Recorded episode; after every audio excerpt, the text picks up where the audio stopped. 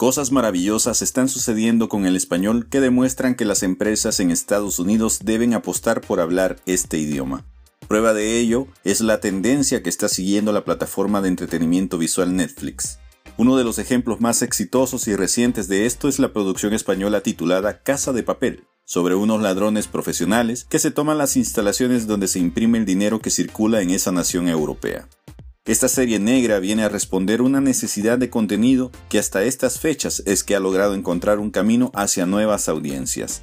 De esto hablamos con Enrique Posada en Miami durante la edición 2018 de Hispanic Size en abril pasado. 25 llevo en este país. Yo tengo 25 trabajando acá con medios solo exclusivamente en español. Eh, hicimos hicimos eh, un programa de radio que fue el primero en tocar a artistas como Shakira, y Juanes y Maná en Estados Unidos, hace en el año 92. Eh, fundamos una revista llamada Boom, que se publicó en papel 15 años, continúa como boomonline.com y estamos hoy en día como asesores en, la industria de medios y, también en temas de crecimiento personal. Mi razón para preservar y, mantener la difusión de medios en español en Estados Unidos es que el español es el, segundo idioma del mundo.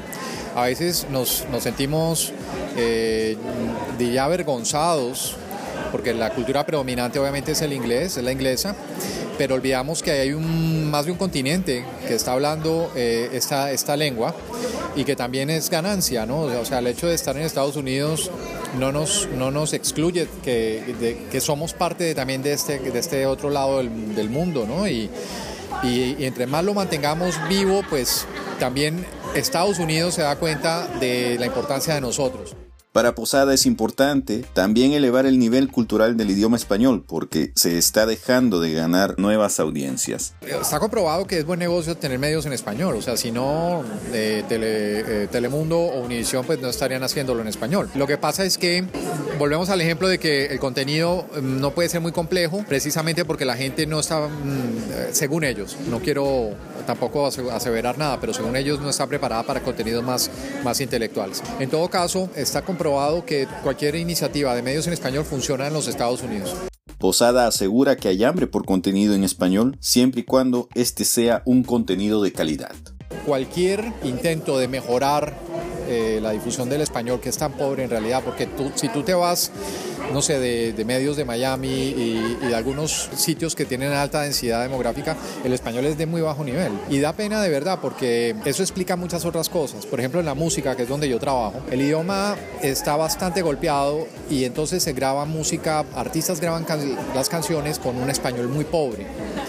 Eso repercute en la calidad de, las grabaciones, en cómo los muchachos consumen la música en español y nos ha, yo digo, ha degenerado de alguna manera en lo que hoy se escucha como música pop, que es en realidad reggaetón, con muy pobre, muy pobres mensajes, con un nivel de educativo muy inferior. Entonces, si te das cuenta, todo radica en, cuál es el idioma que tú dominas y, el idioma es, es, tu instrumento principal. Cuando tú tienes riqueza de vocabulario, cuando tú tienes un léxico, tú puedes elaborar, tú puedes hacer cosas hermosas, puedes hacer poesía en cualquier idioma. Lo ves también en el inglés, o sea, los muchachos graban y te das cuenta de la falta de palabras que tienen también. Entonces, lo importante es eh, cuando emigras, cuando vienes a Estados Unidos, sí, aprender la lengua, dominar la lengua predominante, que es el inglés, pero no dejar tu idioma porque ese es el que te va también a, dar oportunidades increíbles. Estás dejando de ganar más por no tener un mejor uso del español.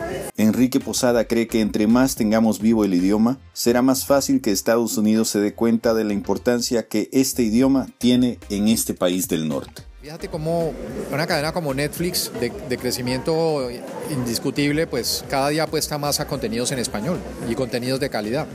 Entonces yo diría que la fórmula es contenidos en español pero de mejor calidad para satisfacer una demanda que hay de mejor entretenimiento, porque el que hay, por ejemplo, por estas cadenas que ya mencioné, pues no es de la mejor calidad.